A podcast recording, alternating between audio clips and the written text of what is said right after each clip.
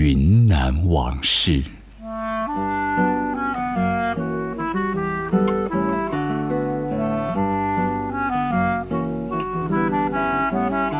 一九三八年七月，云南省抗敌后援会决定从抗战爆发后的每年七月七日开始举办募捐活动。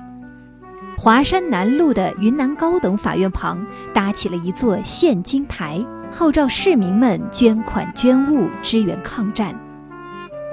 在这次活动中，出现了一个轰动全城的人物——挑夫老马。相传他是第一个把钱投进募捐箱的人。挑夫老马名叫马学同，松明县白义乡回子营人。他出身贫苦，靠着一根扁担、两根绳索帮人挑东西谋生。民间管干这个活的人叫散扁担。当时的昆明市区街道狭窄，车辆又少。居民搬运东西，商家货物运输，都少不了找散扁担挑运。散扁担卖的是苦力，他们衣着破烂，甚至光着脚板。一根桑木扁担，两根粗麻绳索，每天往街口一蹲，等着活计上门。抗战爆发后，山河破碎，兵荒马乱的岁月，激发了老马心中对日寇的仇恨。这天听说政府召开抗日募捐大会，老马扛着扁担就跑到了华山南路。卫兵见他衣裳褴褛，不让他进去。老马反复解释说自己是来捐献的。此时的会场正陷入一个比较尴尬的局面，各商号的老板们都到了，但是对于应该捐多少、怎么捐，心里没数，都在一旁观望着。主持人听说有个散扁担挑夫要捐献，连忙请入会场。众目睽睽之下，老马大步走到募捐箱前，掏出八元老滇票和当时国币四百元。他说：“日本侵占我国，肺都要炸了，我宁愿每天吃两个麦粑粑，也要省下这点挑子钱，捐去买飞机大炮，把日本鬼子打垮。”在问询姓名时，他只留下了“挑夫老马”四个字。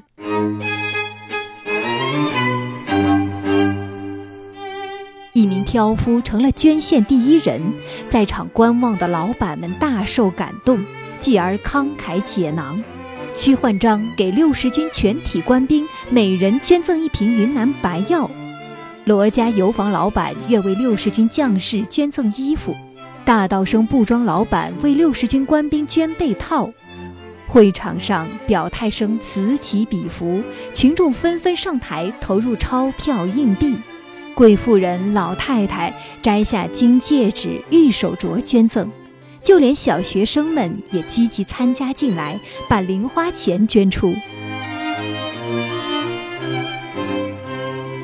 现金活动持续了四天，圆满结束。为表彰老马的爱国行动，政府把他的义举拍成纪录片，在电影院放正片之前加映《老马献金》小短片，以此来鼓舞市民们的爱国热诚。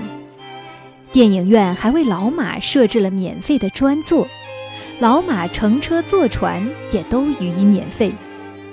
一时间，挑夫老马名声远扬，传遍了云南。此后，每年七月七日，昆明市都会在华山南路举办抗战募捐活动。每次活动前，挑夫老马都会成为热门话题，大家都在议论猜测：这一次老马会来吗？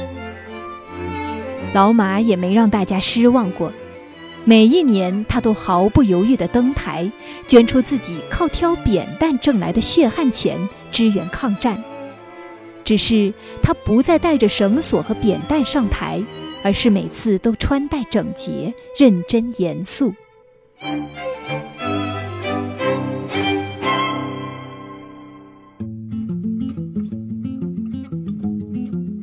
一九四四年，在捐赠活动上，老马为抗战献了一千元。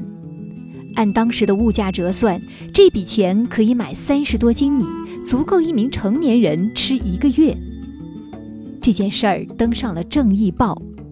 第二年六月，记者在街上遇到挑夫老马，问他：“今年还现金吗？”老马肯定的回答，还强调他已经把零星毛票存进银行，准备下个月取出整票来捐献。一九四五年七月七日，华山南路又搭起了台子。当时人们不知道这将是最后一次献金活动，因为一个多月后日本投降，抗战胜利了。在这最后一次献金活动中，老马又做了一件了不起的事儿。第一天，老马走上献金台，献上了国币六千元。凑巧的是，另一位名叫王国宝的挑夫紧跟着走上台，献出八千六百元，比老马多出两千六百元。第二天，老马二上现金台，又献出三千元。工作人员感慨地说：“昆明一家资产千万的大商号捐献了一万元，也只比你老马多了一千呀。”第三天，老马又走上现金台，再献一千元。他表示要和那家商号捐的一样多。七七现金活动始于一九三八年，到一九四五年是第八次。由于最后一年的这段小插曲，挑夫老马留下了“时上现金台”的佳话。一个卖苦力的挑夫节衣缩食捐钱抗日，老马的赤诚之心感动激励着每一个市民，他成了艰难岁月里人们抗战爱国的精神力量。当时一位诗人在报纸上发表散文诗，他这样赞誉挑夫老马：没有那些达官们的骄傲，没有那些巨商们的颓丧。耐劳、爽直、良善、无私，是你以往的化身。